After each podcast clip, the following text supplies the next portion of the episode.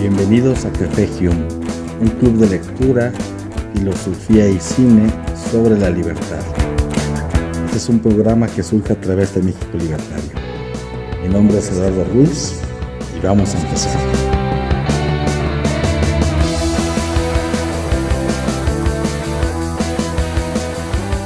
Un cordial saludo, buenas noches, estamos en Café Hume y hoy vamos a hablar de una obra muy interesante, muy relevante para las ideas de, la libertad, para el liberalismo, el libertarismo, que tiene que ver con la ética de la libertad.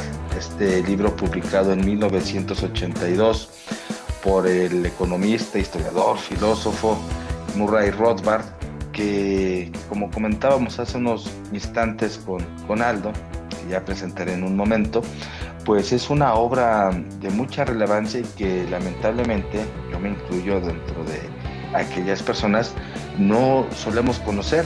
Y es que abordar libros serios de ética, pensándolo ya tan cercano, en 1982 se vuelve, se vuelve a veces un poco más difícil. Se nos acercan obras de la, de la historia de la filosofía como la ética de Platón o de Spinoza, eh, perdón, de Aristóteles, de Spinoza, del mismo Kant, de Schopenhauer. Pero bueno, a acercarnos a autores que abordan los temas del liberalismo con la profundidad y la seriedad que tiene este autor, bueno, me parece algo sumamente exquisito. Y para hablar sobre ello, contamos con un invitado muy especial que ya hemos eh, tenido aquí algunos espacios eh, en Café Hume, que es Aldo David Salcedo. Aldo es profesor y también es economista, muy involucrado con las ideas de, liberalismo, un apasionado de estos temas. Así que eh, por mí es un verdadero gusto contar con la presencia de, de, Aldo Salcedo. Mi nombre es Eduardo Ruiz y vamos a comenzar este Café Hume. Aldo, buenas noches, ¿cómo estás?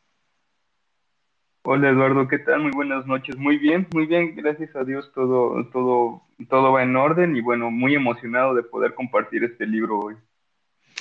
Pues sí, es un, es un verdadero gusto. Y yo, eh, en la dinámica que estábamos planteando, me gustaría, yo, yo estaba leyendo esta obra, como comentaba, no, no, no había tenido ese acercamiento previo, y me parece un texto muy interesante, eh, muy moderno, haciendo este contraste con la ética clásica que se suele analizar en, en las escuelas, en, el área de filosofía, por ejemplo, que yo tengo una formación en filosofía, pero no conocíamos, no, no se leen estas obras eh, directamente en, en, la academia.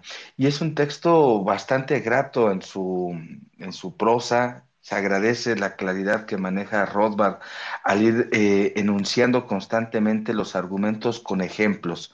Y eso lo hace muy rico con un lenguaje muy claro, muy accesible, pero que claro, también requiere esta profundidad eh, que amerita un pensador de ese, de ese calibre. Eh, yo sé que David sí es alguien más enfocado a, a conocer a, a este autor a mayor profundidad y me gustaría aprovechar aprovechar las, las interrogantes que fueron surgiendo de mi parte al ir leyendo la obra y al mismo tiempo a la gente que vaya sumándose a, esta, a este café Hume, a esta charla, pues pueden solicitar eh, eh, la palabra, el micrófono y ya sea dar alguna opinión, algún comentario, alguna pregunta que surja en el transcurso de la misma. Yo quiero preguntarte, eh, eh, Aldo, que en términos generales, ¿Qué entendemos, en ya iremos desmenuzando eh, poco a poco, qué es la ética de la libertad? Porque de aquí ya suena un concepto desde el título muy interesante.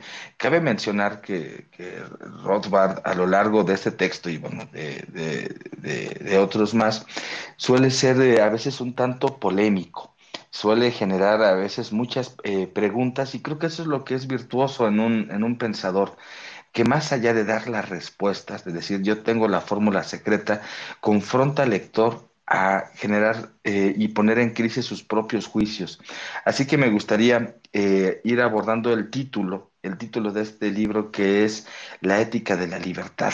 ¿Qué significa esto? ¿Cómo, cómo entender la, la, relación inmediata que comprendemos entre ética, libertad, pero aquí es la, la ética de la libertad? Bueno, Aldo, eh, coméntanos un poco en términos generales en qué consiste este libro y qué entiendes tú por, por qué la ética de la libertad.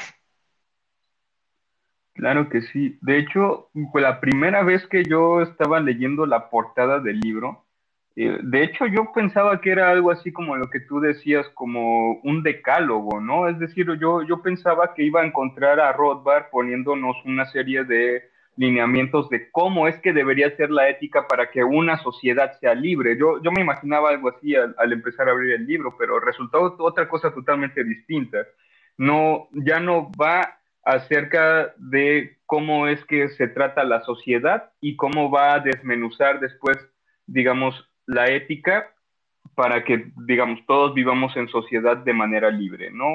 digamos, no, no, no, va, de no va desde, lo, desde la sociedad moderna hacia, hacia abajo, ¿no? Sino que Rothbard se dedica más bien a hacer una, un análisis al revés. Lo que hace es que va desde el fundamento del derecho natural y a partir de ahí va a ser, digamos, eh, una especie de ética a través de cómo el humano va redescubriendo eh, cómo se apropia de los bienes, cómo, cómo es que asocia su propia vida, cómo, eh, digamos, cómo es que el ser humano es libre de tomar cada, cada una de sus decisiones, etcétera, ¿no? Digamos, se, se, ven todas estas partes en, en, en este libro, pero esto sería lo fundamental, que de hecho él está eh, desarrollando este punto a través del derecho natural y de hecho em, habla de dos tipos de formas de llegar a, a, estos, este, a, estos derechos, ¿no? O a este tipo de ética, que para Rothbard en este libro terminan siendo lo mismo. El derecho natural y la ética están altamente asociados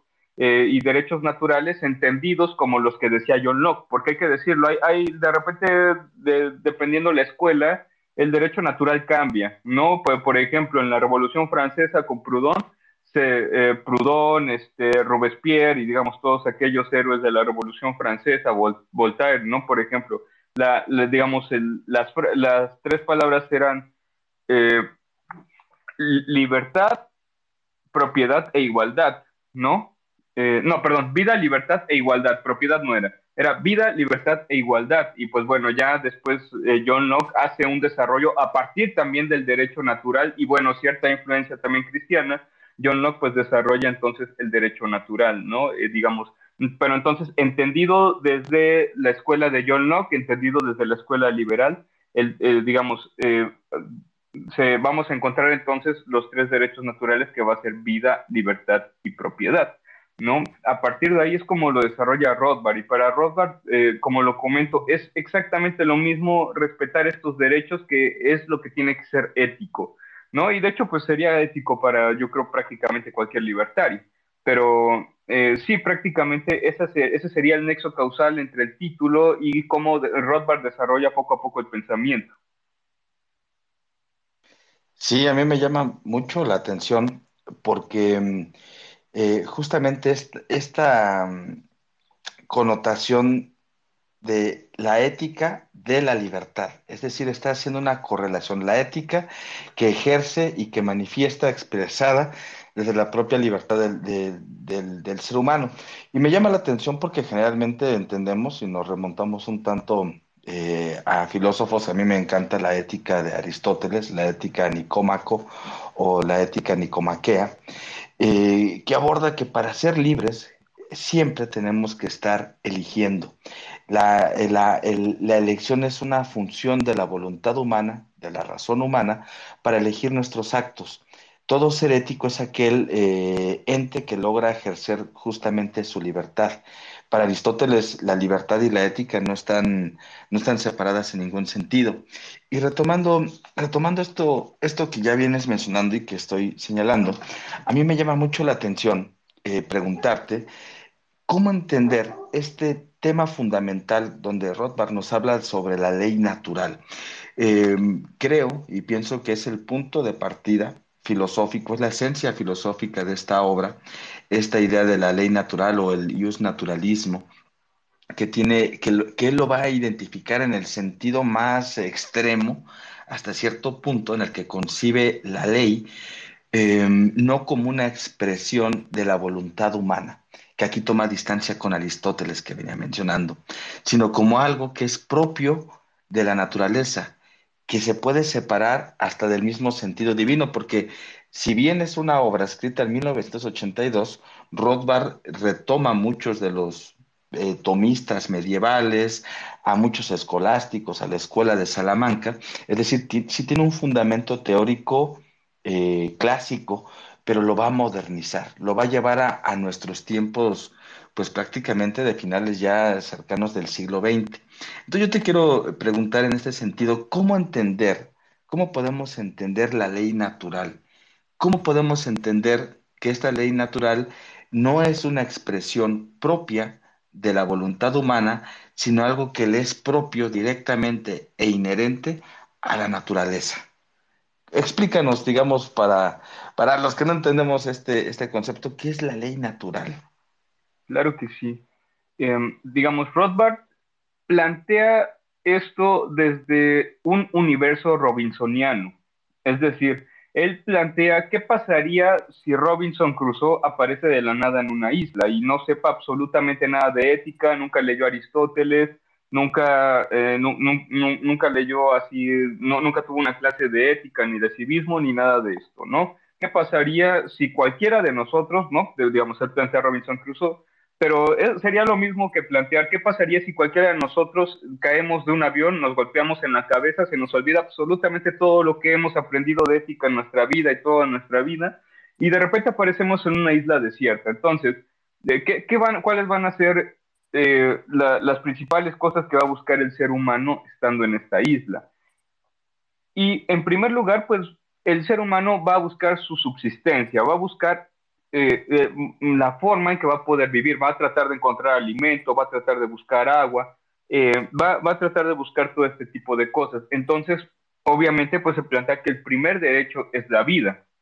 Ahora, hay una relación entre la propiedad, que es el cuerpo humano, digamos, obviamente, pues entendemos que nuestra propiedad es nuestra, ¿no? Y, esto es un axioma, esto de hecho ya lo desarrolla también Hans Hermann Hoppe, me gusta a mí un poquito más cómo desarrolla un eh, Hans Hermann Hoppe este, este punto de la propiedad del cuerpo eh, que Rothbard, ¿no? Porque Hans Hermann Hoppe, de hecho, se me hace que tiene un poquito más de alma de filósofo que Rothbard, y de hecho los maestros de Hans Hermann Hoppe eran filósofos, ¿no? Eh, da, da, la ironía de que los filósofos que fueron sus maestros eran de izquierda, ¿no? Pero bueno, sí qué bueno que Hans Hermann Hoppe no, no es de izquierda. Y entonces él plantea lo siguiente, porque eh, se dice, bueno, tenemos entonces eh, que nuestra primer propiedad es nuestro cuerpo y esto es un axioma por el mero hecho de que nadie más puede administrar lo que nosotros hacemos con nuestro cuerpo. Nadie, o sea, nosotros decidimos cómo administramos nuestro propio recurso, cómo eh, nosotros dos hablando en este momento estamos administrando nuestras cuerdas vocales, estamos administrando un recurso dentro de nuestro cuerpo y sabemos hasta cuándo, hasta cuánto y cuándo lo desgastamos, ¿no? Entonces, eh, eh, eso es, eso es un, un, punto importante. Si nosotros somos dueños absolutos de nuestro cuerpo, se demuestra fácil porque el ser humano es capaz de administrar todo lo que hay en nuestro cuerpo. Y eso incluye también nuestros pensamientos. En nuestros pensamientos, a final de cuentas, también son un recurso, no, no son ilimitados, son limitados no, no, no podemos enfocarnos en absolutamente todas las cosas que ha creado o estudiado el ser humano. Eso sería imposible. Imaginemos a alguien que quisiera estudiar geografía, historia, física, mecatrónica, robótica, eh, programación, economía, finanzas. Digamos, una persona que quisiera ser un todólogo sería, yo creo, imposible no, no te puedes ser experto en absolutamente todo porque la vida no te va a alcanzar, no que más quisiéramos, pero la vida no te va a alcanzar para dar con todo. Mm, eh, si acaso das una probadita de cada cosa, ¿no? A lo mejor para medio enterarte qué es lo que más te gusta, pero la vida no nos va a alcanzar para todo. Entonces, eh, ah, tenemos que administrar nuestros pensamientos para saber qué es lo que vamos a estudiar, qué es lo que nos va a servir a nosotros ese estudio en el futuro.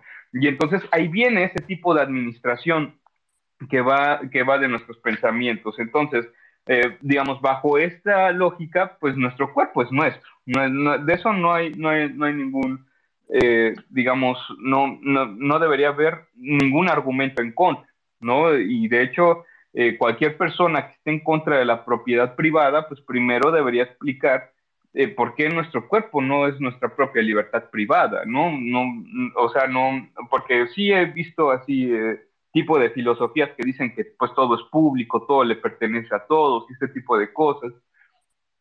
Eh, hay, de hecho, hay, hay algunas este, encíclicas de la Iglesia Católica que a mí no me gustan mucho que hablan en este sentido de cómo, eh, de que no existe la propiedad privada como un derecho absoluto, ¿no? Eh, son unas pocas, ¿no? No es que toda la Iglesia Católica esté, esté a favor de esto, pero sí hay encíclicas que hablan de que, de que por ejemplo, el ser humano no es, no es dueño de, no, bueno, no, no tiene un derecho absoluto de algo, ¿no? Ni siquiera de su cuerpo. Y esto pues ya presenta un problema porque todos en nuestra cabeza somos libres. Lo que podemos esperar de otra persona al obligarla a hacer algo es acatamiento. podemos, ah, podemos asustarla, podemos amenazarla, podemos hacer lo que nosotros queramos, pero eso, eso influye un tipo de violencia y eso va a ser un tipo de acatamiento, ¿no? Significa que la persona no, no esté pensando distinto, ¿no? Yo le puedo decir a mis alumnos que pues escriban que Rothbard es lo máximo y que Hayek es el mejor y que Mises fue el mejor economista de todos los tiempos. Y, puede ser que algunos de mis alumnos sean marxistas, ¿no? Y ellos pues van a tratar, eh, digamos, van a tratar de quedar bien conmigo para obtener 10 en, en, mi clase, ¿no? Pero no significa que ellos dentro de su mente no sean libres. Es decir, eh, eh, de esta forma pues queda claro que cada persona es dueña de su cuerpo. Ahora, ¿Hasta dónde llega esta extensión o por qué comienza esta extensión de la propiedad privada? Porque nuestra propiedad es más que nuestro cuerpo, va más allá de nuestro cuerpo. Y bueno, pues vamos a, ver eh, poco a poco, digamos, en el ejemplo que da Rothbard de este, de este universo robinsoniano, digamos, Robinson Crusoe va a necesitar ciertas herramientas para poder subsistir. Va a necesitar el alimento, por ejemplo, y para poder ir a pescar, va a necesitar hacer una lanza o va a necesitar hacer una red. Lo, que quiera hacer primero, de cualquiera de las dos formas, incluye su trabajo.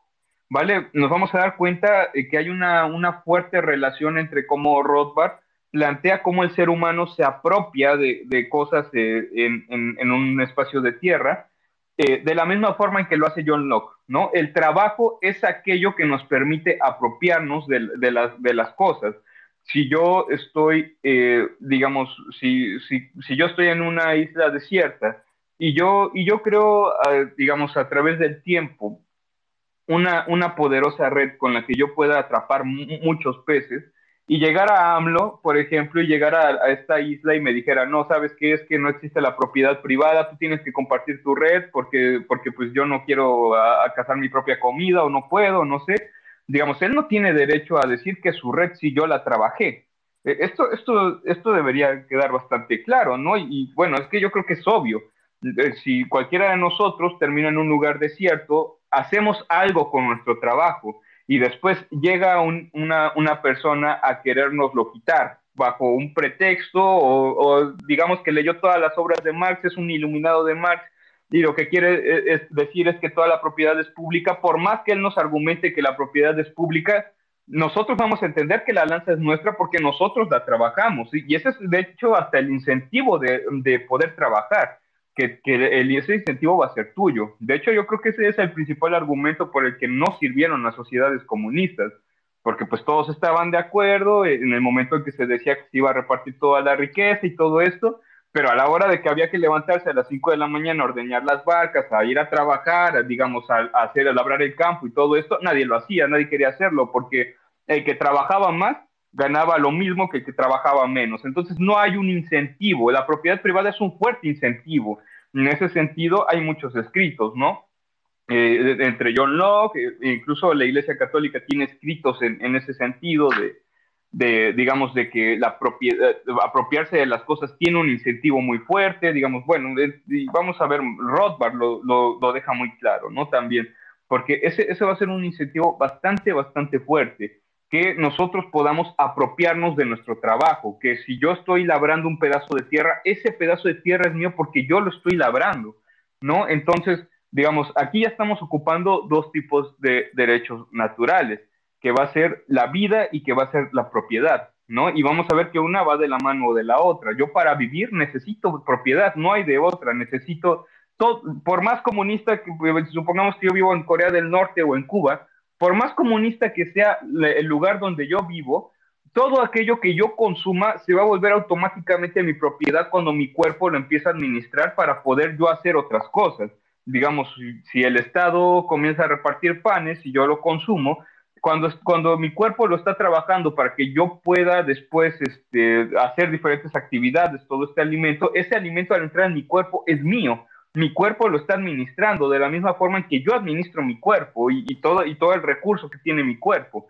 ¿no? Digamos, digamos, y todo este tipo de cosas, pues lo, lo, lo, yo creo que se entiende bastante fácil. Es, es bueno, no, no se puede decir que es intuitivo, porque pues hay comunistas, pero pues sí, sí se puede decir que es muy fácil de entender este, estos puntos, y son axiomas, realmente son axiomas, ¿no? Yo, yo encuentro muy difícil cómo rebatir este tipo de, de argumentos, pero aparte de esto, pues vamos a tener que el otro derecho natural es la libertad, y necesitamos la libertad para poder hacer las diferentes cosas, ¿no? Em, y, bueno, digamos, si yo, como bien lo decías, eh, Aristóteles dice que la ética es, es a, final de cuentas, la expresión máxima de la libertad, porque es, ¿cómo, ¿cómo es posible que un ser humano va a ser virtuoso si no es capaz de hacer las cosas bien, si no puede decidir entre hacer las cosas bien o hacer las cosas mal? Yo quiero saber qué de virtuoso tendría una sociedad, supongamos que a todos nos ponen unos esqueletos robóticos y nos hacen actuar a cada uno como quisiera la sociedad de manera correcta y así. Yo, yo eso no le veo la virtud, ¿no? Entonces, digamos, la ética también tiene que ir de la mano con, con este punto de la virtud, pero bueno, fuera de, de, lo que es la virtud, que sea bonito y todo esto, que, que bueno, ya, ya que estamos en esto de la virtud, también se me ocurre ahorita un libro que, que se llama, de, de Bastiat que se llama Armonías Económicas, donde él está diciendo que pues todos nos juntamos para hacer el mercado, podemos hacer diferentes productos, diferentes servicios, las personas estamos otorgando nuestro trabajo para servir a otros, para intercambiar con otros. ¿Y qué pasa? Que lo bello de toda esta sociedad es que la, la sociedad se armonizó de manera libre, no sería lo mismo si alguien estuviera planificando. Supongamos que el comunismo funciona, que el comunismo es lo máximo, ¿no? Y que realmente crea riqueza, ¿no? Una suposición muy loca. Pero aún así, le quitaría absolutamente toda la belleza a, a, lo que hace el mercado propio si le quita la libertad. Porque lo bonito, una parte bonita del mercado es que se hace de manera espontánea, ¿no? Como ya lo decía Adam Smith también. Y bueno, se hace espontáneo porque cada quien está buscando su propio interés y sabemos que nos conviene, de hecho, eh, asociarnos, ¿no? También está, por ejemplo, la ley de asociación de David Ricardo, que, que afirma este tipo de cosas, etcétera, ¿no? Eh, pero bueno, eh, dejando ahora sí del lado la virtud, lo, lo, que sería virtuoso o lo que sería bonito, lindo, estético dentro de la libertad, vamos a encontrar, de hecho, este, que, que, que va a ser un, un, derecho a respetar, porque eh, si no no, no, nos, no podríamos hacer los diferentes tipos de cosas que nosotros hacemos con el trabajo, no podríamos nosotros administrar nuestro propio cuerpo si no fuéramos libres. Y es que hay que entender que pues eh, se necesita de esa libertad para nosotros poder labrar, para nosotros poder trabajar, nosotros poder elegir de qué manera nosotros vamos a consumir los alimentos y de qué manera nosotros vamos a poder administrar esos alimentos. Por ejemplo, cómo vamos a administrar nuestro cuerpo después de consumir esos alimentos. ¿No? Digamos, viéndolo así a rasgos muy generales. Por, supuesto, Rothbard lo toca de manera mucho más profunda, pero de rasgos generales sería esto. Y bueno, ya que estoy en esto de, y ya termino con esto, eh, del derecho natural, Rothbard lo menciona de dos partes. Eh, pues digamos, porque de hecho él dice que a la ética se puede llegar de dos formas y menciona, de hecho, como bien lo dices, a dos escolásticos, que es Santo Tomás de Aquino y San Agustín de Hipona.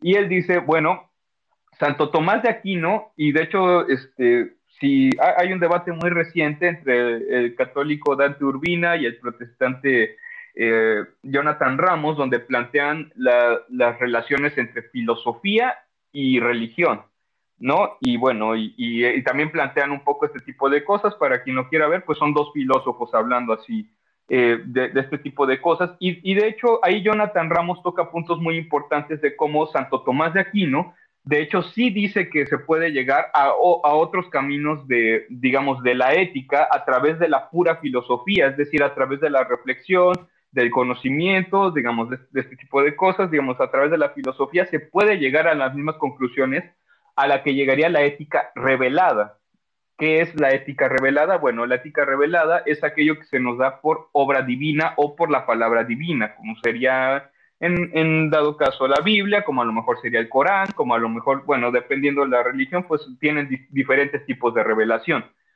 Eh, pero digamos, Santo Tomás de Aquino dice que sí se puede llegar a una ética a través de una filosofía bien ordenada y de manera natural. Y San Agustín lo plantea de manera distinta. San Agustín dice que no se puede llegar a la ética si no es asesorada por la religión, por así decirlo. Es decir, para todo tiene que estar Dios presente porque si no, no puede haber un tipo de ética. ¿no? Eh, bueno, sobre esto, eh, pues Rothbard, de hecho, eh, no descarta que se pueda llegar a la ética a través de la revelación, pero él dice que se va a concentrar para poder hablar de filosofía a través de la ética natural, ¿no? Y, bueno, ya a partir de ahí es como va desarrollando la idea del derecho natural y, lo que me gusta es que cita muchos autores también en esta parte, ¿no? Pero sí, esto, esto sería a grandes rasgos el derecho natural. Gracias, Aldo.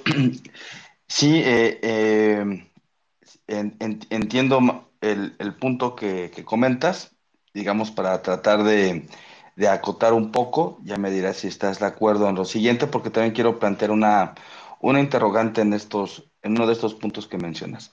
Podemos eh, entonces entender que este derecho natural o esta ley natural es previa a lo que podemos entender como el derecho positivo. Entendiendo el derecho positivo, todo aquello que tenga que ver con un acuerdo de ley en una comunidad, que pueden ser eh, las tablas de verdad de, de la Biblia, o los diez mandamientos o las reglas que establece el Corán o que establece una comunidad desde un, sentido de, acuerdo o de pacto. Eso entendido, entendido como un derecho positivo, ¿no? un acuerdo de una comunidad. En cambio, el derecho natural es previo porque estaría estableciendo que existe algo que es inherente a la ciencia, a la naturaleza humana, que es esta, esta facultad que somos poseedores primeramente de la vida. Si tenemos vida, nuestra primera propiedad es nuestro cuerpo y a partir de nuestro cuerpo nos podemos desplazar y transformar el mundo, sembrar, cultivar, extraer oro, riquezas, etc. Nos apropiamos de algo que naturalmente no es propiamente nuestro, porque tenemos esta facultad, la facultad de ser seres vivos, de tener eh, eh, la propiedad de nuestro cuerpo, de utilizar el mundo como un recurso para nuestra vida, y esto solamente puede ser eh, ejercido a partir de ser libres en esta relación, en esta triada de vida, propiedad y libertad. Sí estaríamos más o menos de acuerdo en este punto, Aldo, nada más para, saber si, Sí, claro que sí. Aquí entonces, perfecto. Entonces aquí surge una, una duda, una, duda que para entenderlo de esta forma, solo podría ser eh, esta, esta ley natural o este derecho natural en sociedades propiamente libres. Mencionabas el ejemplo de que, bueno, tú y yo somos eh, personas que están comunicándose, administramos nuestros recursos, que sería en una primera instancia nuestra alimentación, poder acceder a ciertos em, eh, ciertas herramientas como un celular, eh, una red de internet, etc. Pero ¿qué pasaría entonces si no existiera como tal una sociedad libre? Digamos que fuera un mundo como ha existido en otras épocas donde había esclavos, donde el esclavo, eh, bueno, podía ser poseedor de su cuerpo, pero ese cuerpo era la herramienta del explotador para, pues justamente para esclavizarlo, para usarlo como un objeto. Esta ley natural que nos dice Rothbard que antecede al pacto social, que antecede al derecho positivo, solo puede ser entendido y visto y ser real en una sociedad de hombres libres? O, y, si fuera así, entonces, ¿dónde quedaría el, el, derecho positivo? O sea, porque si Rothbard nos dice que es inherente a la naturaleza humana, entonces no importa que seas esclavo, porque ya naturalmente tienes esta condición humana que es la vida, la libertad y la propiedad. Entonces a mí me surge esta pregunta, Aldo, eh, mientras lo estaba leyendo y ahorita al escucharte y que, es muy clara tu exposición, mi pregunta entonces es esa. ¿Qué pasa en una sociedad donde no hay hombres libres, desde las civilizaciones antiguas hasta, digamos, finales del siglo XIX, principios del XX. Eso, eh, para poder hablar del derecho natural, tenemos que llegar al mundo en el que podemos decir que vivimos actualmente. Mm, bueno, yo, yo creo que el derecho natural se plantea siempre en todos lados, ¿no? Eh, y, yo voy a decir, y, bueno, yo, yo quiero tratar de explicar dónde cabe el derecho positivo. Em, pero bueno, primero sería, eh, realmente cuando, cuando hablamos de que eh, había sociedades que no eran libres, no sé, voy a poner de ejemplo la Unión Soviética, ¿no? Que fue lo más cercano al comunismo y lo más cercano a una planificación, que yo creo que sería lo menos libre. Y bueno, también pues habría sociedades esclavistas, ¿no? Pero ahorita, ahorita vamos a eso porque Rothbard de hecho toca muy bien el tema de los esclavos y ahorita, y ahorita lo toco, pero voy primero con el ejemplo, ¿qué pasaría si viviéramos en la Unión Soviética?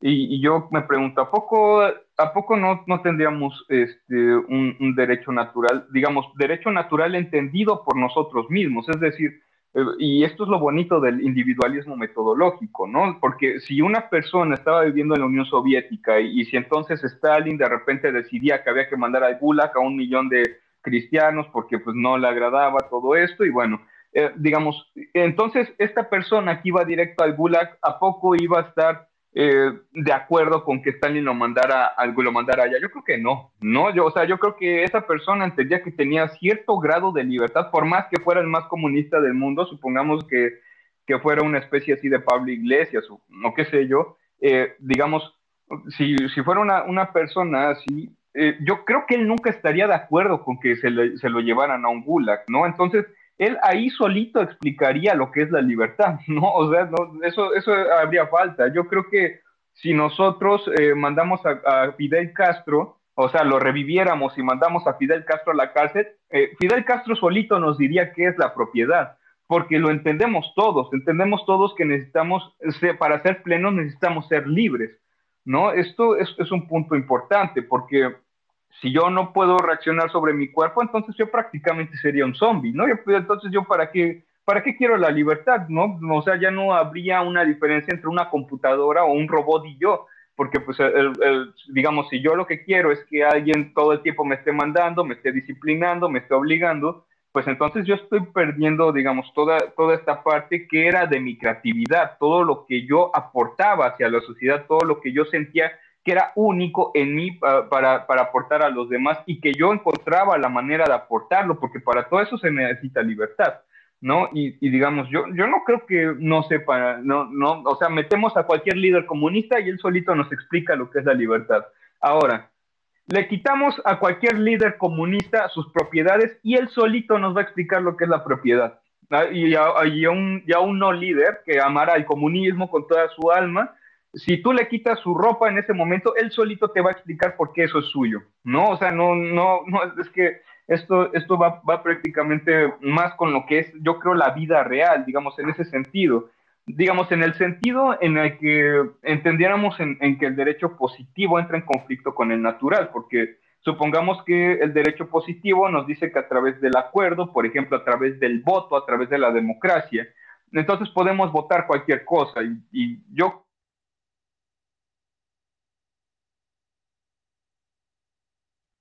Yo creo que tengo un derecho creo natural a, la vida, ¿no? No, sí, sí, perdón.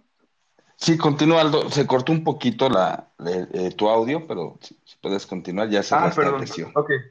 Sí, a ver si, a ver si ya, A ver, me voy a acercar un poco más al modem, a ver si. Sí, sí, este. Claro, ¿no? Entonces vamos a ver nosotros cómo, eh, cómo este tipo de derechos naturales se dan solos, o sea, no, vamos a ver que de hecho la gente cuando era masacrada, pues obviamente no estaba de acuerdo, por más que todos hayan amado el comunismo y hubieran estado de acuerdo con el comunismo, todas aquellas matanzas que hizo el comunismo, como la que hizo en China, pues obviamente la gente no iba a estar de acuerdo en que estuvieran en contra de su vida, por más que hubieran consenso, no iba a estar de acuerdo nadie en que se le quitara su vida. ¿No? Digamos, este, y por más que dijéramos que la, la, vida de alguien le pertenece a todos, nadie va a estar de acuerdo en que sea privada de ella. Y digamos, entonces pues vamos a ver que la propiedad y la libertad son cosas que están inherentes en el ser humano, o sea, son naturales tal cual, ¿no? O sea, no, no, nosotros vamos a quitarle a AMLO sus carros, vamos a quitarle sus relojes, su celular y vamos a ver si él solito no nos explica lo que es la propiedad privada, ¿no?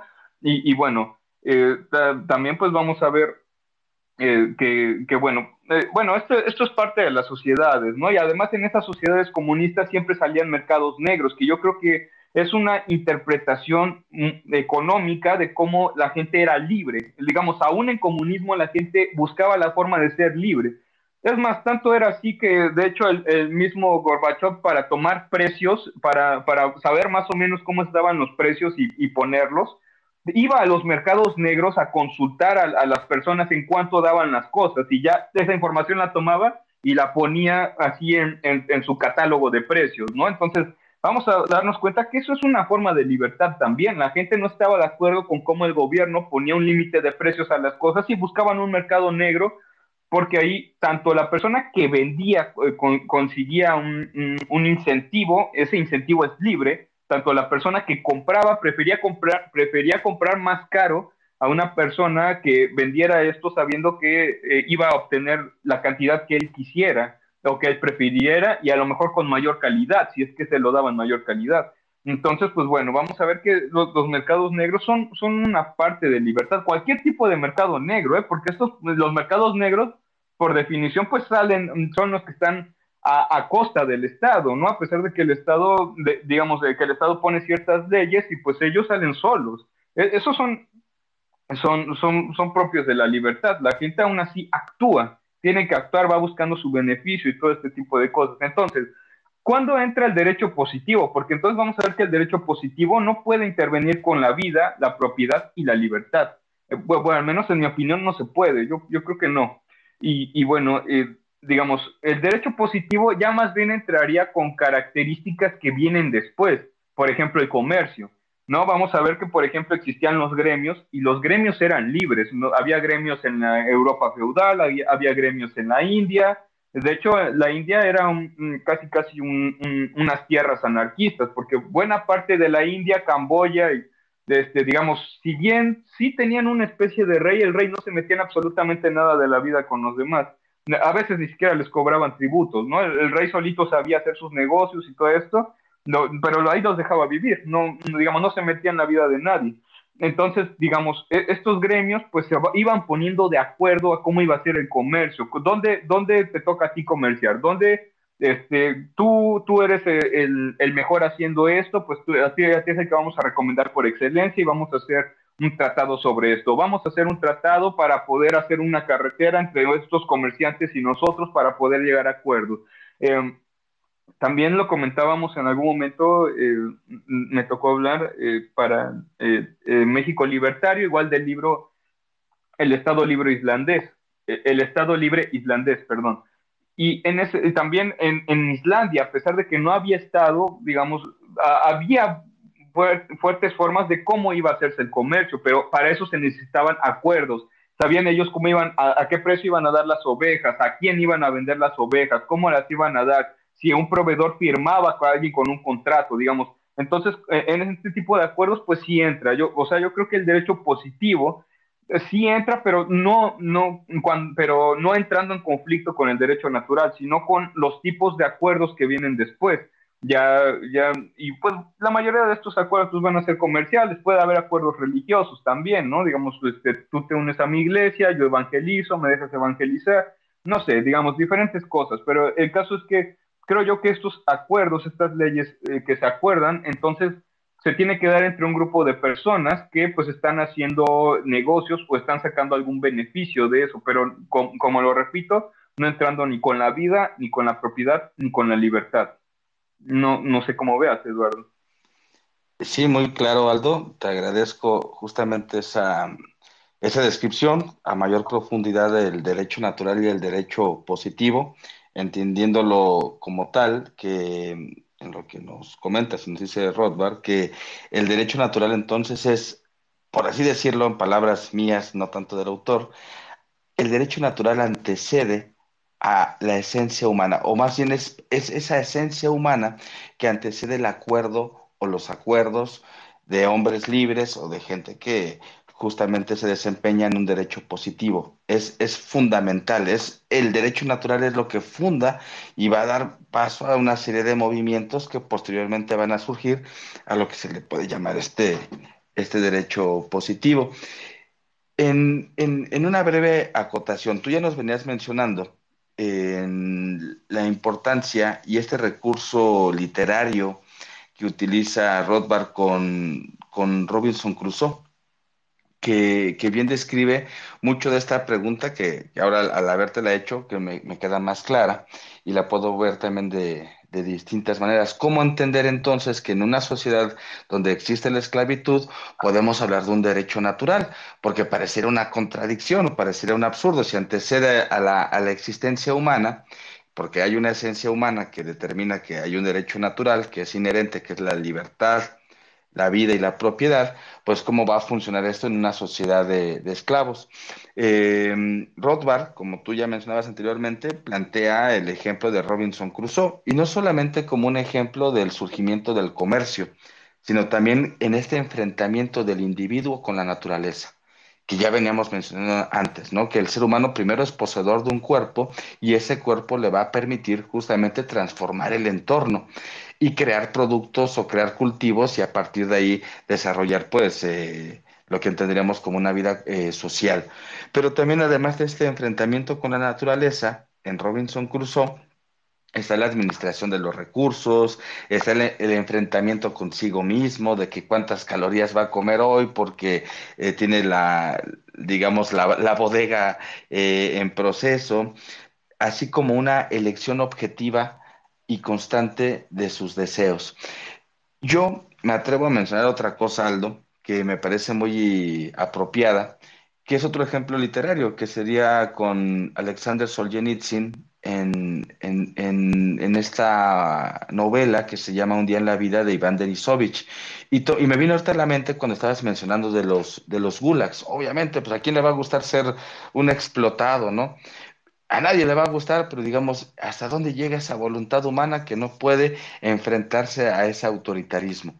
Si hablamos de una esencia humana, que es este derecho natural, pues ¿cómo lo podríamos ver reflejado en, algo no tan lejano? que fueron los campos de concentración, los, los gulags. Y a mí me llama mucho la atención, porque en esta obra, eh, Iván eh, y el personaje principal, que es Iván Denisovich, tiene que hacer lo mismo que hizo, que hacía Robinson Crusoe, que es primero enfrentar a la naturaleza. Y la naturaleza es ese frío tremendo en el que estaba en, el campo de concentración. La administración de los recursos, que era las pocas raciones que había de, comida, tenía que administrarlas. O los pocos recursos que había de unas botas viejas y, y rotas, pues tenía que administrarlas también. Y ese es también un enfrentamiento consigo mismo, que es el hambre, que es el, deseo de, hacer ciertas tareas que impliquen un menor trabajo y elegir bien sus fines para sobrevivir. Entonces, aún, aún en el peor de los escenarios, aún en el peor de los mundos posibles que han existido a lo largo de nuestra historia, esta naturaleza o este derecho mm, de la, eh, natural, pues se encuentra inherente justamente en este deseo de vivir de conservar, de administrar, de racionalizar cada uno de nuestros actos, sin saber realmente si el hombre va a dejar de ser esclavo. Pero como esta ley natural es inherente al ser humano, que es previa a la existencia del ser humano porque corresponde a su esencia, entonces, aún en el peor de los mundos posibles, podemos aspirar a esto que nos viene mencionando Rothbard, y que tú bien nos describes como es la vida, la propiedad y la libertad. Aún en el peor de los escenarios, aún siendo un esclavo, esa naturaleza sigue siendo inherente al ser humano, porque el esclavo sigue eligiendo, porque también puede elegir morirse, puede elegir matarse, puede eh, elegir arrojarse a la, a la valla para ser acribillado. Sin embargo, siendo poseedor de estos elementos, aún en, las condiciones más mínimas, existe esta condición a la que Rothbard nos llama como la ley, la ley natural. Yo tomo como ejemplo esta, esta, esta novela de, de Solzhenitsyn, un día, en la vida de Iván Denisovich, que creo que también explica muy bien análogamente a lo que nos eh, menciona el autor con, con Robinson Crusoe. Yo eh, quería acotar eso para sacar ahora otra, otra pregunta, Aldo. Y la siguiente pregunta es, o la indagación es que él hace una crítica constante, este Rothbard, a lo que es el relativismo, a lo que es ese, ese, positivismo también social de que la ciencia lo resuelve todo, pero realmente también se cae en muchos, en muchos fanatismos, o también al misticismo, que las respuestas están dentro de el, la, la iluminación divina. Si bien no lo descarta como tú mencionas, él le da un peso fundamental a la razón. Dice que para llegar a ejercer justamente este equilibrio entre la libertad, la propiedad y obviamente la vida, se tiene que ejercer una razón constante y es tratar de encontrar eh, puntos de vista lo más cercano al objetivo. ¿Podrías hablarnos un poco en cómo entiende Rothbard, profundizar un poco más el, el sentido que le da a la razón para llegar justamente a estas afirmaciones que venimos comentando? Sí, claro. Eh, de hecho, sí, como bien lo dices, Rothbard critica muy fuertemente a los relativistas y, eso lo hace desde las primeras páginas, porque él, él, de hecho, menciona, por ejemplo, mucho a, a Dostoyevsky, ¿no? Eh, digamos, no, perdón, no, no Dostoyevsky, Tolstoy, León Tolstoy, eh, el universo tolstoyano, porque Tolstoy, de hecho, era, era una especie de comunista que decía que no debía haber castigos este, a, ningún ser humano, porque, porque quien roba tiene hambre, quien mata es porque, eh, digamos, está mal y necesita ser atendido, y todo, o sea, todo con pasión, ¿no? Y que no, no debe haber castigos. Y Rothbard, de hecho, ataca duramente, eh, digamos, este, este relativismo, porque lo que hace Tolstoy es un tipo de relativismo en que de repente la persona que hace algo mal es porque mm, eh, eh, dentro de su escala de valores entiende que es porque está, está más o menos bien y entonces no hay que castigarlo. Y dice Rothbard, no, hay que castigar al que haga las cosas mal, ¿no? Y veamos esta dureza de Rothbard y, no, y, no, y trata varios capítulos sobre este, este tema del castigo. Eh, él explica en qué momento tiene que haber el castigo, explica, por ejemplo, que la pena capital, o sea, la pena de muerte, solamente se tiene que aplicar cuando una persona asesina a otra, por ejemplo, porque pues, también si le quitas la, vida a una persona, pues entonces también este, merece la pena justa quitarle, quitarle la vida a esta persona que mató, ¿no? Bueno, así, así es como lo plantea Rothbard. Y yo creo que esta es, es su dura crítica contra, por ejemplo, Tolstoy o, o este tipo de relativistas que de hecho eh, puede parecer que Tolstoy es así como que muy filosófico o así, este, como, como que muy reservado para, para quien lee, lee, mucha literatura rusa o no sé, cosas así. Pero la verdad es que lo vemos hoy. Realmente los, eh, los sistemas penitenciarios actuales eh, son, son muy, digamos, muy permisivos con el delincuente. De repente ya cualquier cosa se permite, ya este eh, ya, dejan, ir dejan salir a, cualquiera en poquitos años, no realmente la pena es mínima, no son procesados porque, por ejemplo, en México tenemos una ley que dice que si un policía está en una persecución atrás de un ladrón y pierde de, vista al ladrón un segundo, ya no lo puede arrestar y ya no lo puede procesar. Y así de ese tipo de cosas, que de hecho los abogados se concentran mucho en, esto, eh, tratan de buscar la forma en que la persona no sea procesada y la salvan, ¿no? Hay muchas formas de salvar a alguien de un proceso. Tiene que haber una prueba muy, muy concreta y muy visible y muy palpable para que pues, eh, alguien, alguien sea procesado. Y Rothbard dice que no, o sea, Rothbard, o sea, no, no, no remite al caso jurídico a, lo que, por ejemplo, serían las pruebas. Rothbard dice que, o sea, sí tiene que haber obviamente demostración, obviamente hay principios que no se pueden, como, como indubio pro reo, ¿no? Este, ante la duda se libera el reo. Em, digamos, hay principios básicos, porque sí dice que obviamente se tiene que demostrar, pero no, él, no, él no se la pasa así hojas y hojas escribiendo cómo tiene que ser la demostración o en qué casos la demostración no cuenta o en cuáles casos no, pues sí, o digamos, con una mínima demostración de que alguien le robó un objeto a otra persona, esa, la persona que robó tiene que ser castigada, la persona que mató tiene que ser castigada, la persona que violó tiene que ser castigada, todos, todos aquellos delitos que se cometan tienen que, eh, contra la vida, propiedad y libertad, tienen que ser castigados, todos, sin, sin excepción, ¿no? Y digamos, eh, a mí me gusta mucho esta crítica muy, muy, muy dura que hace Rothbard sobre los relativistas, ¿no? Porque incluso pues hay gente que a veces le toma a Rothbard como un relativista, ¿no? Pero la verdad es que Rothbard no lo es, y ahí se ve muy claro. Eh, digamos, entre otras cosas, eh, como bien lo dices, a, través de la razón, él llega a la conclusión de que eh, digamos, bueno, nosotros estamos razonando cómo va a ser la vida, cómo va a ser la propiedad, cómo va a ser la libertad, y también hay que razonar cuáles van a ser los beneficios, porque eh, es cierto que él critica un poco los utilitaristas, pero él, él ve los beneficios directos del mercado libre de manera este, espontánea, digamos, natural, cuáles son los beneficios naturales en ese sentido porque él critica a los utilitaristas que, por ejemplo, dicen, ah, ya hay que aplicar capitalismo como sea, ya, ya en las condiciones que cualquiera quiera y pues ya, ¿no? Em, me explico con esto del utilitarismo nada más para que quede claro. Él, por ejemplo, pone, pone así el, el, el digamos, un pequeño ejemplo en el que hay un rey y, a este rey, este rey se propasa con su gente y eh, eh, le, le, llama a este pueblo Reuritania, ¿no? el rey de Mauritania, entonces se propasa con su gente y la gente entonces quiere hacer una revolución y quiere, y quiere ya quitarle todo al rey, porque pues saben que el rey de hecho se aprovechó de ellos, les cobró rentas durante mucho tiempo, etcétera, ¿no? Digamos, lo que es la naturaleza misma del Estado.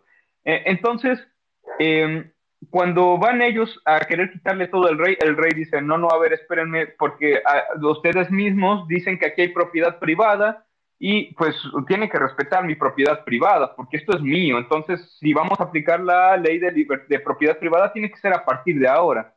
Y Rothbard, a partir de hecho de una conclusión racional, dice, no, no, no, no hay que ir a partir de donde una ley dice que, hay que, que empieza, el derecho natural, eh, empieza el derecho a la propiedad. No, una ley no lo puede marcar, eso, eso, eso, es absurdo. O sea, no, no porque un rey decrete que a partir de este momento hay derecho a la propiedad, ya el rey es dueño de todo lo que se robó y ya punto final, ¿no? Ya, ya ahora sí cada quien respeta lo suyo. No, no, no. Lo que hay que hacer es ver de dónde el rey sacó sus tierras y no se las quitó a alguien más y si se las quitó a alguien más, él tiene que pagar una pena por haber robado. De hecho, pues eh, este libro pues es muy, anarquista en ese sentido, porque él dice que si tú estás trabajando lo tuyo, tú tienes tus tierras, y alguien llega y te las quita, pues entonces, eh, o alguien llega y te cobra una renta sobre esas tierras, entonces eso es, una, eso es un crimen y tiene que ser, y, digamos, y además es un saqueador y tiene que ser, por supuesto, castigado, ¿no? Tiene que recibir su pena proporcional a lo que se, está, a lo que se le está haciendo a la persona. Eh, y digamos, eh, en este sentido, en las tierras, toca, toca un tema muy interesante. A mí me pareció el capítulo más interesante acerca de la propiedad de los terrenos, eh, porque de hecho habla incluso de México, ¿no? Yo, yo no sé, yo, yo creo que nunca había visto en un libro de la escuela austriaca que alguien menciona a México, pero digamos, Rothbard menciona a México porque menciona cómo, cómo es que eh, a partir de este ejemplo del rey de Reuritania, que dice, no, pues ya, como yo ya puse la ley de la propiedad, tienen que respetar mi propiedad, no importa dónde yo la saqué, la tienen que, eh, tienen que respetar la ley a partir de ahora.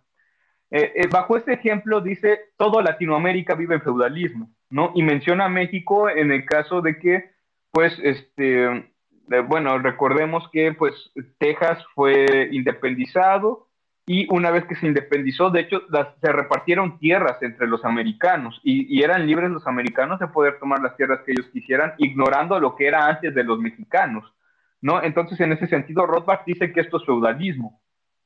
Y, bueno, pero eh, él, toma entonces el caso de Latinoamérica y dice, Latinoamérica vive, vive en un sistema feudal, Latinoamérica no vive en un sistema eh, libre, porque pues mucha gente, AMLO, ¿no? Todo el tiempo dice que, que, México fue eh, neoliberal y, y, y, toda la gente critica el capitalismo en Latinoamérica como si Latinoamérica fuera una verdadera sociedad de mercado, una verdadera sociedad capitalista. Y esto no es cierto, ¿no? O sea, Latinoamérica no vive ahí porque, como bien lo dice Rothbard, es feudalismo. El gobernante es el que decide qué tierras son las que se van a repartir, a quién se les van a dar y quién las puede trabajar. De ahí no hay un derecho natural de una persona que va descubriendo tierras y las trabaja y las vuelve suyas. No existe este derecho natural en ninguna parte de Latinoamérica. No desde los españoles, al menos, ¿no? Que ya se proclama un Estado y de hecho los españoles repartieron tierras entre los indígenas que les ayudaron, por ejemplo, ¿no? Eh, y digamos, vamos a ver que esto es un auténtico sistema de feudalismo. ¿Cómo es que se reparten las tierras? Eh, y digamos, y dicen, ah, y, bueno, ya a partir de aquí esto ya es capitalismo porque yo ya te di a ti tu tierra, aleatoriamente le di a cada una su tierra, y pues ya trabajen y hagan capitalismo con eso y ya vamos a ser libres. Y Rothbard dice, no, Esto, el, capitalismo y el libre mercado real no pasó ni en Latinoamérica, no pasó en África, no pasó en todas, prácticamente todas las sociedades pobres. Dice, realmente la, la, sociedad más libre que ha habido en algún momento de toda la vida fue Estados Unidos, ¿no? Y, y esto es, es eh, a mí me parece increíble también como se realza la figura de un Estados Unidos cuando era libre. Eh, yo, de hecho, hace poco estaba investigando a los vaqueros, ¿no? Los vaqueros, de hecho, no tenían Estado, no, no tenían policías, no tenían ningún tipo de ejército. Los vaqueros fueron dados a la libertad de que descubrieran tierras hacia el oeste, fueran descubriendo las tierras que ellos quisieran y ellos las trabajaran como mejor entendieran. Y esto es libertad, esto sí es libertad, saber que hay tierras libres, hay tierras salvajes y que la gente, hay que darle libertad a la gente de que pueda irlas a trabajar si así lo quiere. No, tú te tratas de adueñar aquí en México de un cerro y llega la policía y, y te y, y, prácticamente te va a encarcelar o te va a matar o algo, ¿no? Pero digamos, en Estados Unidos sí se permitió esto. Cada quien tomaba sus parcelas de tierra, ponían así este, su, eh, em, sus, alambres de púas para, para, saber cómo marcaban su territorio, criaban su ganado, varios vaqueros eran mineros, ¿no? Este, vaqueros entendido como la gente en esa época que iba dominando el oeste, ¿no? Entonces había vaqueros que eran mineros, había vaqueros que pues como tal se dedicaban al ganado, había vaqueros que se dedicaban a la agricultura, eh, y, en, ese sentido, pues bueno, había una sociedad libre y dice Rothbard, solamente en Estados Unidos se ha aplicado un capitalismo verdadero en la antigüedad, ¿no? Él habla de, de, la época vaquera, como bien, como, como ya lo mencioné hace rato. Entonces dice, aquí se había libertad. Aquí la gente sí podía apropiarse de las tierras libremente, como en el universo robinsoniano. Eso es el derecho natural aplicado, que la persona vaya descubriendo, la persona vaya trabajando, vaya adquiriendo vaya, y es libre para poder hacer todo este tipo de cosas. Y bueno, digamos, de hecho, incluso hasta me impresiona que él cita este, para esta parte pensadores de izquierdas, ¿no? Que de hecho, por ejemplo, Carlos Fuentes cita a Carlos Fuentes y Carlos Fuentes dice, eh, en Estados Unidos es el único país donde ha habido verdadero capitalismo y Latinoamérica vive en una época feudal, ¿no? Hace esta distinción y a mí esta distinción me parece de lo mejor. Ahora, Bajo esta distinción, bajo esta, esta argumentación de cómo, debe de ser, de cómo deben de ser las tierras libres, también habla de, de, y critica a la persona que quiere poner capitalismo por poner capitalismo y ya, o sea, él dice, no, no, no se puede poner capitalismo si nosotros ya hicimos una repartición de tierras feudales que a lo mejor se le quitó a una familia sus tierras donde era su sustento y se le dio a otras personas y así, y a partir de ahí hacer capitalismo, eso no se puede. Él dice que eso es inmoral y que aparte no funciona, no, no se hace rico nadie, porque, eh, mm, por ejemplo, en México, cuando llega una empresa extranjera, y él habla mucho de esto, cuando llega una inversión extranjera y el monopolio del Estado es el que da las tierras, es el que le da todos los servicios, sabemos de hecho que muchas empresas pagan menos de lo que deberían pagar de sus servicios y de hecho nosotros como, como eh, digamos, como aportadores pagamos lo de esas empresas eh, digamos, estas empresas además tienen un pedazo de tierra que probablemente le perteneció a alguna familia de granjeros, qué sé yo, ¿no? A alguien, alguien que sí la haya trabajado. Y bueno, son dadas estas tierras aleatoriamente a los diferentes inversionistas extranjeros y dice, esto erróneamente es llamado capitalismo. Esto no es capitalismo, esto no es libre mercado. El libre mercado no puede ser un gobierno otorgando tierras así porque sí a las empresas que lo quieran y ya, esto no es capitalismo, ¿cómo es posible que esto le llame capitalismo, no? Eh, eh, a mí me encanta mucho, mucho este capítulo que habla sobre las tierras y, me, me, encanta que plantea todos estos temas y tiene toda la razón. No podemos llamar sociedad capitalista sociedad de libre mercado una sociedad que de hecho dio tierras de manera feudal, como fue México, en la revolución se repartieron tierras de manera feudal, por ejemplo. ¿no? Este, una, todos los ganadores de la guerra se les repartieron tierras y los que no participaron se las quitaron. Así de simple, ¿no? Y, entre otras cosas. Pero bueno, eh, esto, esto me pareció muy, muy interesante también. Muchas gracias, Aldo. Y antes de continuar, bueno, hacemos la invitación a la gente que está en este espacio para que aporten alguna idea, algún comentario o alguna, alguna pregunta. Estamos eh, platicando sobre esta obra de Murray Rothbard que se llama La ética de la libertad. Y eh, bueno, están abiertos los, los micrófonos, bueno, hay que solicitarlos. Y antes de continuar, Aldo, quiero hacer una invitación a través de México Libertario. Este próximo jueves se va a realizar el, conversatorio mensual número 85. Ya son 85 conversatorios mensuales. Y eh, se va a hablar sobre los problemas y peligros actuales para las empresas. Y para esto va a estar el, maestro Rafael Ramírez de Alba eh, haciendo esta charla en vivo eh, la invitación es el próximo jueves 2 de enero a las 6 de la tarde y va a estar eh, siendo recibido a, hacer esta presentación en la escuela eh, Instituto Kepler, con la preparatoria libérica, el próximo jueves 2 de, enero a las 6 de la tarde. Y este, esta escuela se encuentra muy, muy cerca del, del metro 18 de marzo, a una calle prácticamente es en Arequipa número 675, se encuentra en, la colonia Linda Vista, como les comento, muy cerca del metro 18 de marzo, entre Montiel y Arequipa. Entonces, bueno, vamos a tener este conversatorio, el número 85, con el, el maestro Rafael Ramírez de Alba, hablando sobre eh, los problemas y peligros actuales para las empresas en México. Entonces, bueno, está la, invitación para el próximo, el próximo jueves. Yo quiero retomar un par de, cuestiones, eh, eh, Aldo.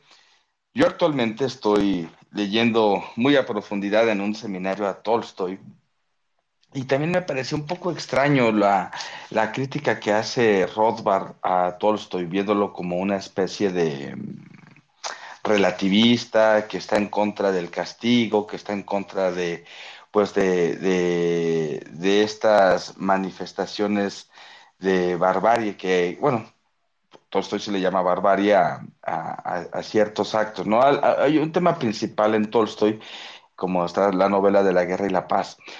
Yo pienso, y ahí no coincido tanto con, con el autor, y tengo un poco de, de, distancia, bueno, con, con Rothbard me refiero, y es que hay algo muy interesante en, en Tolstoy eh, Tolstoy, de alguna forma, no es que asuma una, una postura de decir que el castigo es malo.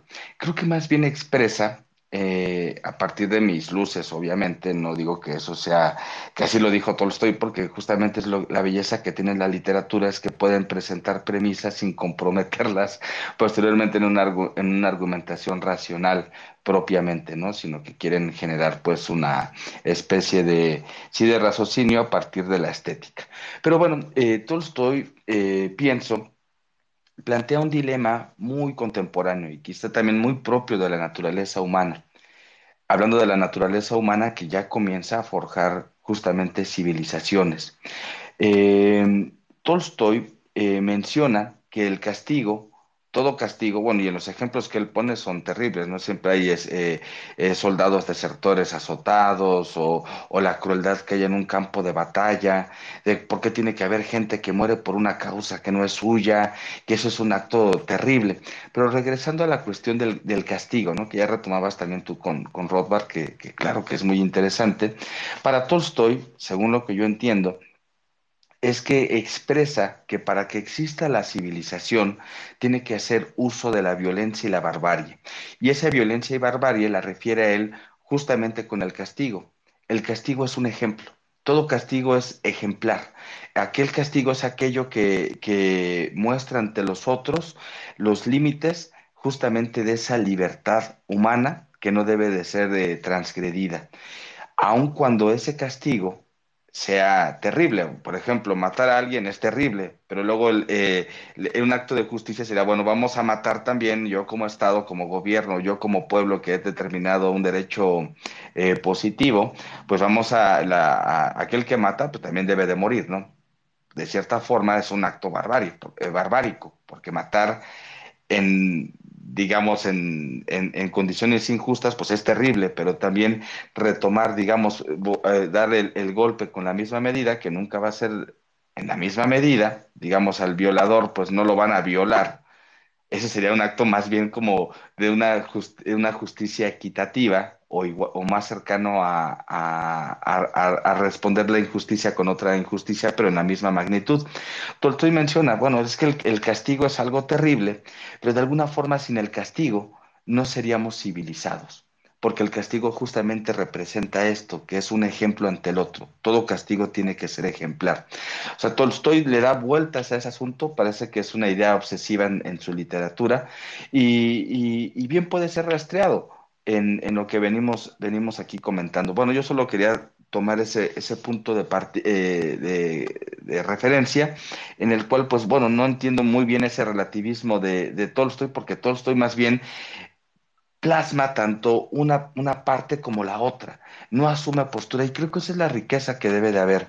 Cuando asumimos una postura que esto es bueno y esto es malo, estamos moralizando, no ejerciendo un pensamiento ético, ¿no? Como lo que menciona Rothbard, hay que ejercer la ética. Pero Tolstoy lo, lo presenta justamente con estas contradicciones que hay en, en el mundo moderno o en el mundo civilizado, que para que exista civilización tiene que haber barbarie la civilización se vale de la barbarie justamente para conservarse como civilización. Y ese es un ejemplo con, el castigo, con la guerra, con la violencia, con, con, todo aquello que también es inherente, así como la libertad, aquellas otras pulsiones propias de nuestra naturaleza humana conforman, pues bueno, nuestra, nuestra misma complejidad.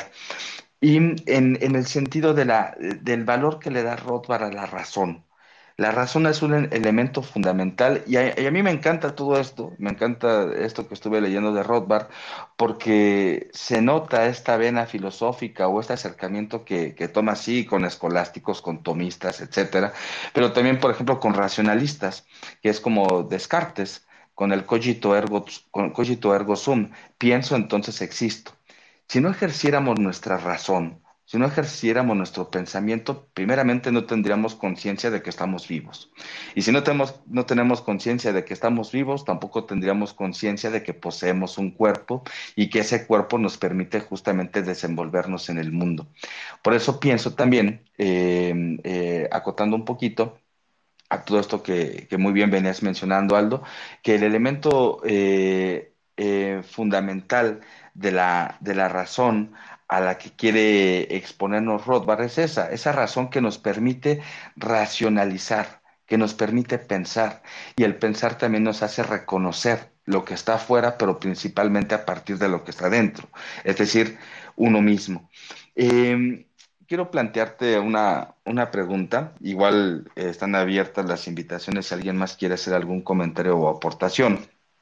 Eh, retomando esto que nos venías eh, platicando sobre lo que es este derecho a la defensa propia, eh, a, la, cuestión de, bueno, Rothbard está en contra de que el Estado monopolice el, uso de la violencia o el uso de las armas, porque al estar monopolizando justamente la violencia o el uso de las armas, tiene a todos a merced justamente de su autoridad si alguien le, eh, le roba a alguien más o alguien le está pegando a, alguien más, pues bueno, es el Estado que debe de actuar, porque ya como tú perfectamente mencionabas, Aldo, a veces parece que los delincuentes tienen más derechos que los agredidos.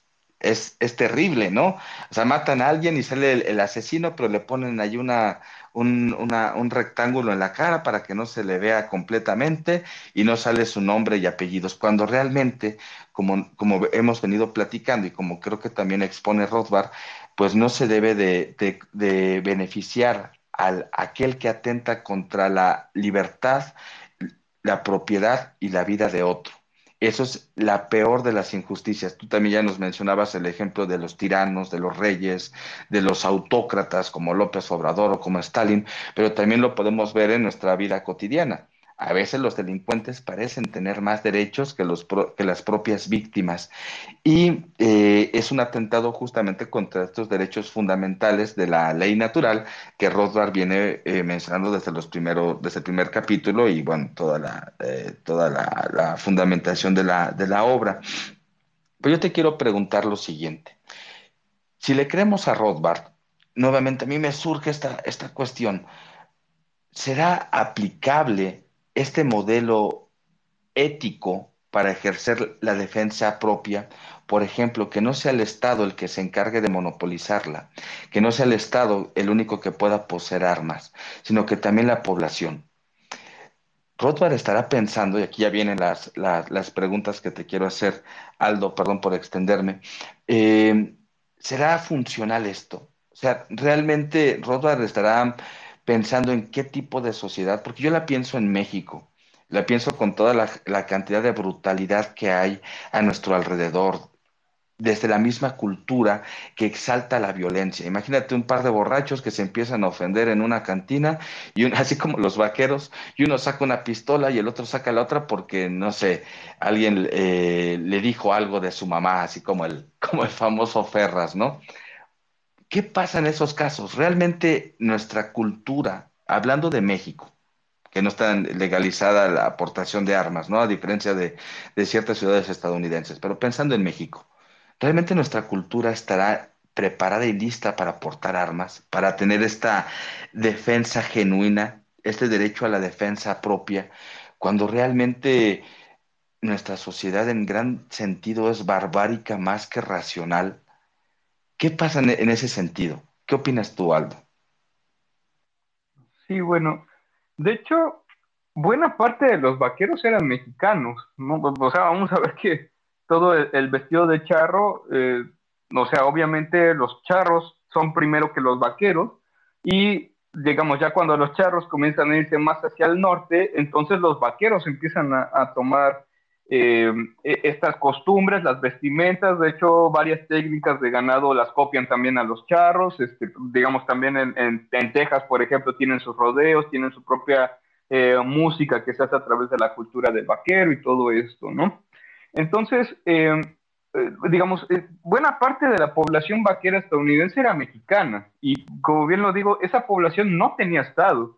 Y aquí hay algo muy interesante, ¿no? Porque justamente estaba, que estaba investigando hace poco y resulta que si nosotros vemos historiadores de, los pueblos vaqueros, la verdad ahorita, ahorita no tengo el nombre a la mano, pero pero yo invito a la gente a buscar esta cuestión. Se encuentran varios documentos en Internet por si te interesan. Eh, pero el caso es que, por ejemplo, en las, en las principales ciudades vaqueras, por ejemplo, Tombstone, por ejemplo, el Fuerte Norte, sin estado, había aproximadamente un asesinato al año. O sea, e, era un, promedio de, asesinatos muy bajo y de hecho este, los, también los historiadores marcan que era gente muy caballerosa, o sea, esto de los duelos a muerte y todo esto, digamos, sí existieron, pero eran algo súper rarísimo, era algo que, digamos, nada más cuando realmente se estaban peleando por algo, por cosas muy fuertes, porque se estaban vengando de algo que le hicieron a un familiar o cosas así.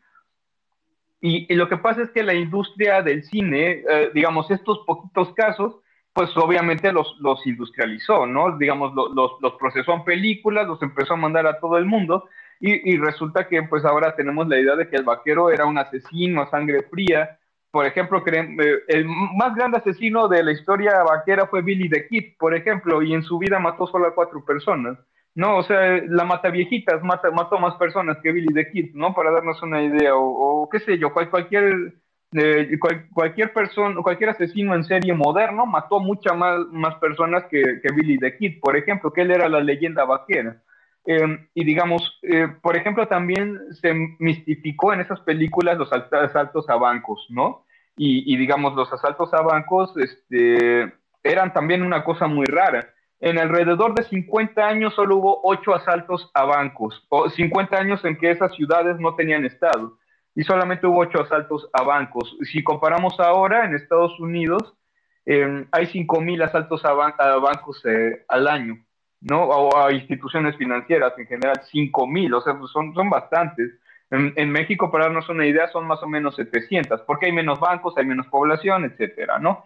Pero pues, pues vamos a ver este tipo de, de cosas, ¿no? Digamos, era una sociedad donde había mexicanos, donde de hecho pues era, era, era libre. Pero bueno, o sea, yo, yo entiendo cómo, cómo, lo planteas y es que es cierto, actualmente estamos muy acostumbrados a que como el Estado nos quitó las armas, a que como el Estado nos dice que Él nos va a proteger, que Él es el mejor protector de todo el mundo y que gracias a Él estamos seguros y no sé qué, cada vez, eh, digamos, cada año crece más la inseguridad y cada vez se destina más presupuesto a la seguridad. ¿Cómo es eso posible, no? Si el Estado es tan bueno protegiendo, yo quiero saber cómo crece más el presupuesto a la seguridad y cómo hay cada vez más asesinatos.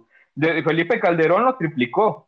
¿No? triplicó el, presupuesto de la seguridad y con él se disparan los asesinatos en México, como nunca antes había visto en la historia mexicana, por ejemplo. Eh, entonces, pues son, son tipos de cosas que hay que empezar a ver. El Estado no es eficiente creando seguridad. Además, el Estado tiene un relativismo muy grande para saber qué es seguridad. Seguridad puede ser muchas cosas. Seguridad puede ser un candado, puede ser un perro. Un perro es magnífico protegiendo una casa, o sea, es, lo mejor. O sea, te avisa desde mucho antes de, que ya está tratando de entrar a alguien y se avientan para pelear contra el ladrón, ¿no? Digamos, un perro también es un método de seguridad. Pero ahora, eh, digamos, si hay diferentes tipos de seguridad, ¿de cuáles se apropia el Estado? El Estado se apropia de las que mata en un solo segundo. A eso le llama seguridad. Del armamento que mata en un segundo, las bombas atómicas, tanques, gases, digamos, todo lo que tenga que ver que mate en un segundo, a eso el Estado le llama seguridad. Eh, y yo quiero saber qué de seguro tiene que lo tenga el Estado. El Estado es el mayor asesino de toda la historia. ¿No? ¿Cuánta gente mató a Stalin a través del Estado? ¿Cuánta gente mató a Hitler a través del Estado? ¿Cuánta gente mató a Mao Zedong a través del Estado. Y todos los estados de toda la historia, ¿cuánta gente no han matado a través de su propio mecanismo de Estado? Tanto es así que, por ejemplo, si alguien revela un secreto de Estado de Estados Unidos, lo matan. ¿No? Si tú te metes en, un en, la seguridad de cualquier forma con el Estado, pues te matan.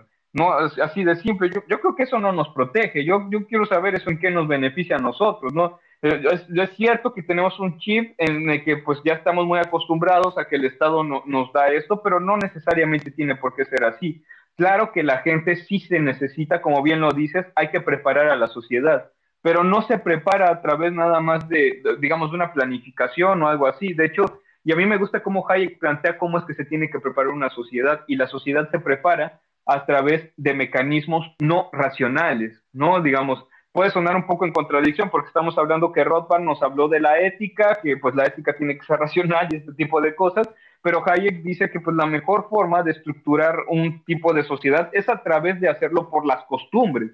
Y esto es cierto, pues muchas veces no sabemos ni por qué hacemos las cosas, simplemente las seguimos por costumbres y sí es la mejor forma de hacerlo. ¿No? Y, y, y, hay que decir que también existe la costumbre del Estado. Y a mí me parece que la costumbre del Estado entorpece y entorpece en gran medida. Eh, digamos, eh, cuando Estados Unidos invade Irak, eh, los iraquíes estaban muy acostumbrados a que en Irak su gobierno les daba la vestimenta. Cuando llegan los estadounidenses, empiezan a preguntar los iraquíes, bueno, ¿y, y, quién nos va a dar la ropa? O sea, para nosotros en, en una sociedad occidental, bueno, en México, estamos acostumbrados a que cualquier cosa que queremos vamos y lo compramos en la tienda y ya. O sea, no es fácil de, no es difícil de imaginar. Y sin embargo, pues para ellos les costaba mucho entender cómo rayos iban a vestir si el Estado no se los iba a dar. Y ese es el problema. Estamos tan acostumbrados que el Estado nos da la seguridad que es que ya no podemos imaginar tanto cómo va a ser la seguridad sin Estado, a pesar de que ha habido muchas formas de mecanismo de seguridad sin Estado. Porque el Estado no, no es el único juez. También tenemos este por ejemplo, los gentries, que eran estos jueces privados en Inglaterra, ¿no? iban, iban, iban, este, se le, se le pagaba, eh, un grupo de personas se le, pagaba al gentry y el, gentry pues era juez también parte de la nobleza y también juzgaba a la nobleza y todo este tipo de cosas, pero él era privado. Él, él no venía de parte del monopolio del Estado. También pues vamos a ver este, que, que, las sociedades árabes, las sociedades musulmanas también tenían a su propio, los, los creo que se llamaban, eran, eran tipo de jueces en la que si dos personas tenían conflicto, iban con él y quien perdía el conflicto tenía que pagarle al Cádiz, por ejemplo, ¿no? Y, digamos, este, y, y, él era el que resolvía el conflicto. Y normalmente el Cádiz era una persona muy respetada, era una persona que tenía ya, ya varios años, digamos, de, Em, de, ah, de, de, buena imagen, digamos, de él, él, tenía que trabajar en su imagen y tenía que hacerse ver, como una persona justa, si no nadie lo contrataba. A los malos Cádiz, a la primera que hicieran un acto de corrupción, nadie más los volvía a contratar y perdían el trabajo para siempre, por ejemplo, ¿no? Y, y, bueno, pues es que así podemos ver varios tipos de seguridad privada que han existido en. El mismo Estado recurre a la seguridad privada. Nosotros entramos a un hospital de IMSS del ISTE o de lo, que sea, y vamos a ver que de hecho hay guardias de seguridad privada, ahí lo tienen en, un, su uniforme, ¿no? Que dice seguridad privada. Ellos mismos no, dependen de su propia seguridad para todos, sus quehaceres, por ejemplo, ¿no? Y, bueno, pues es que, es que sí hay muchas formas, y, es que, de hecho, hay que ver que si nosotros prohibimos la aportación de armas, por ejemplo, es que nada más se lo estamos permitiendo a quien, lo, a quien acceda a ellos a través, digamos, de mercados eh, que, que, son, que son más peligrosos, ¿no? Del narcotráfico, el asesino, el que quiere asaltar, todo ese tipo de personas, va, busca la forma de acudir a esos mercados y la población buena, que, saca todos sus papeles con el Estado y le hace caso todo al Estado, pues no tiene su pistola. ¿Y qué va a pasar en el momento en que se enfrenten? O sea, pues obviamente vas a salir perdiendo y vas a entregar todo. Y, y, pues es que esto es parte de la economía del criminal. El criminal, mientras más caro le, sea delinquir, va, va a, digamos, a limitarse mucho más sus actos. Eh, y, y, de qué forma se va a limitar mucho más? Pues yo creo que si hay dos personas, hay una persona que tiene un arma y hay una que no la tiene, pues simplemente el ladrón va a ir a, a, la casa de la persona que no tiene armas, así de simple, ¿no? O sea, eh, va a ser un método de seguridad también fuerte. Y yo creo que nos podemos preparar bastante bien, y, pero, pero sí tiene que ser a través de un mecanismo que pues sea más bien tradicional, por supuesto. Hay, hay que tratar de hacer este tipo de cosas, pero aún así yo, yo creo que este, todas las personas nos limitaríamos y todos sabemos que tenemos armas. No, o sea, no, no, no tan fácil le vas a gritar a alguien en la calle sabiendo que puede portar un arma y él no tan fácil te va a faltar al respeto sabiendo que tú tienes un arma o te va a intentar robar, pegar, lo que sea, si sabe que tienes un arma. O sea, no, no es sencillo tampoco. O sea, yo, yo creo que más bien eh, va convirtiéndose en un acto pacífico. Y aquí otro dato, ¿no? Porque este, a lo mejor no es tan necesario, o sea, sí creo que sería lo mejor preparar a la sociedad, pero a lo mejor no es tan necesario hacerlo previamente. Por ejemplo, Bolsonaro eh, este, permitió el libre porte de armas en Brasil. Y resulta que en, en, menos de dos años los asesinatos habían bajado a la mitad en Brasil, ¿no? O sea, ¿Cómo es posible? Si, y, esto era, también había muchas críticas similares, este, eh, con, todo respeto a ti, ¿no? Eh, me disculpas, este, Eduardo, pero digamos, este, había muchas críticas similares contra Bolsonaro, que decían, no, es que como si, si el brasileño es un bárbaro, si el brasileño, el único brasileño que va a portar armas es el asesino, el narcotraficante, y en menos de dos años los asesinatos bajaron a la mitad. ¿Cómo es eso posible si se supone que iba a volver más bárbara a la gente?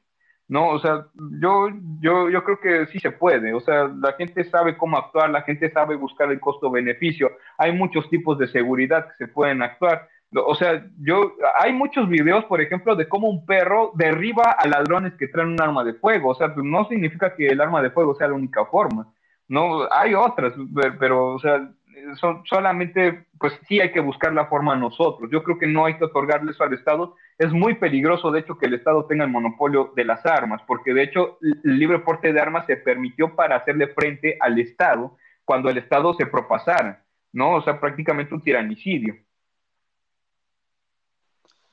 Muchas gracias, Aldo. Y estamos casi llegando ya al final y quisiera hacer una, una invitación también para el próximo martes 31 de enero a las 8 de la noche, horario de México, en los Twitter Space de México Libertario, se va a realizar una conferencia, una charla sobre cuál es el, el escenario político del 2023 en México.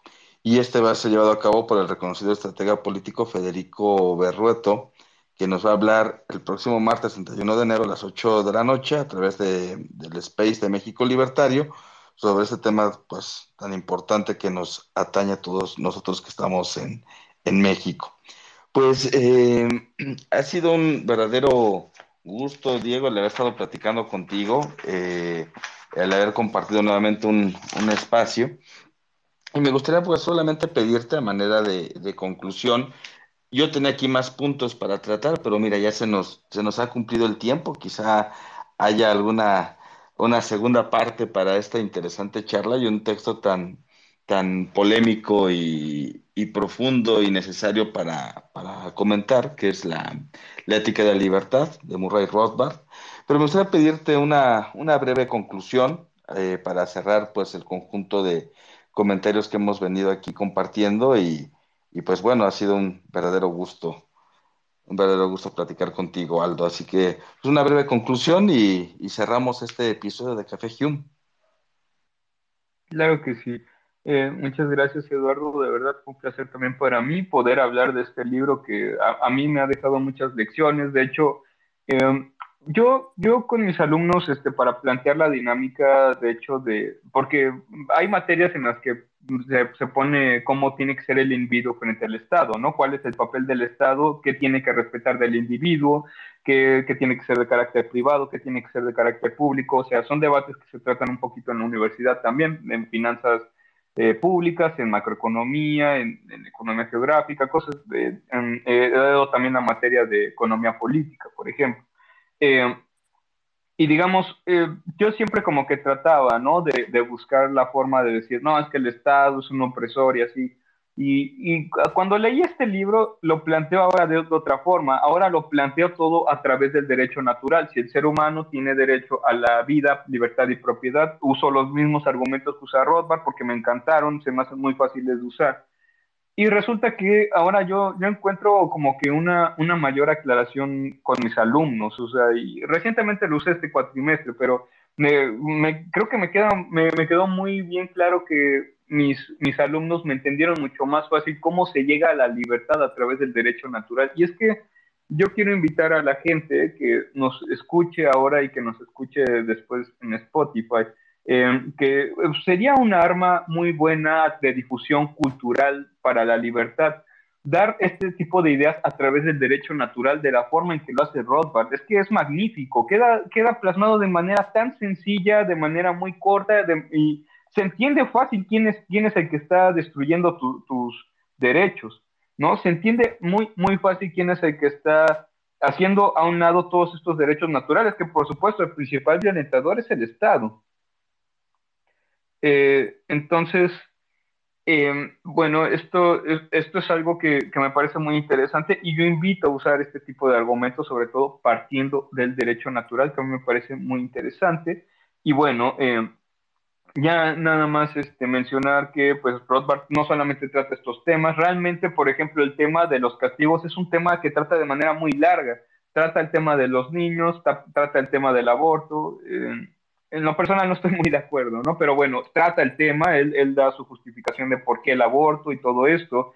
Él trata, por ejemplo, eh, el tema de cómo, cómo, son cómo tiene que ser una sociedad libre, eh, pero digamos, la, yo creo que de hecho la parte de los castigos o la parte de, de la justicia, en qué momento alguien robó, en qué momento alguien hurtó, eh, se centra muchas, muchas páginas en esto, o sea, porque pues hay, muchas preguntas que salen, ¿no? Oye, ¿qué hacemos si alguien se robó eso hace muchos años? ¿Y qué hacemos si no se encuentra el propietario? ¿Qué pasa si alguien robó y luego le vendió un nuevo propietario y luego este propietario transformó con su trabajo esta nueva propiedad? ¿Qué se hace, no? Entonces, eh, digamos, todo este tipo de cosas las trata Rothbard y yo creo que las trata de muy buena manera. Llega, para todo encuentra una solución y para todo llega de manera muy buena. O sea, yo, yo creo que eh, también podría tratarse de un libro de justicia bien, eh, sin, sin, ningún problema. ¿eh? Se puede hablar del tema de justicia totalmente rothbardiana, pues, por ejemplo, y bueno, entre otras cosas. Pero es que mm, hablo de eso porque es a lo que más se dedica, pero Rothbard de hecho toca muchos, muchos temas y cualquier conflicto de la propiedad y se concentra en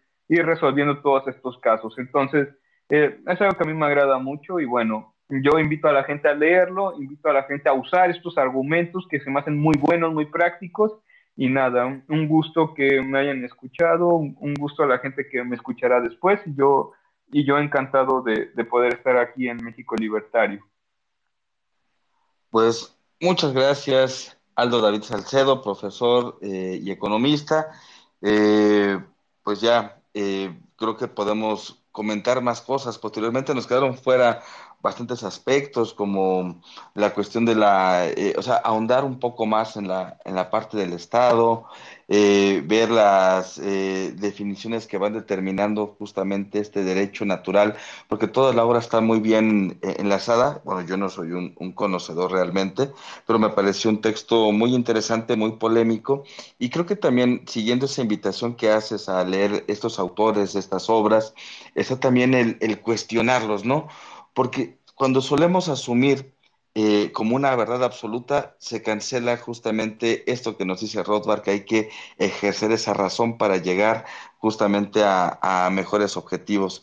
Y es lo, es lo rico que tienen autores polémicos como él, ya mencionaste que no estabas de acuerdo en algunas cuestiones y eso a mí me parece muy sincero, una sinceridad intelectual para poder eh, comprender a mayor profundidad a, un autor tan importante. Así que, pues, eh, Aldo Salcedo, te agradezco mucho.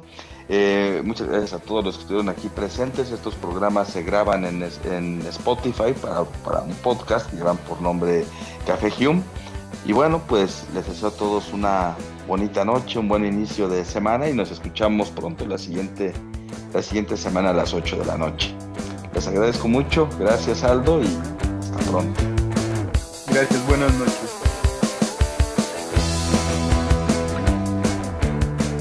Nos esperamos en el siguiente Café Hugh, que se transmite todos los lunes a las 7 de la tarde por Twitter Spaces.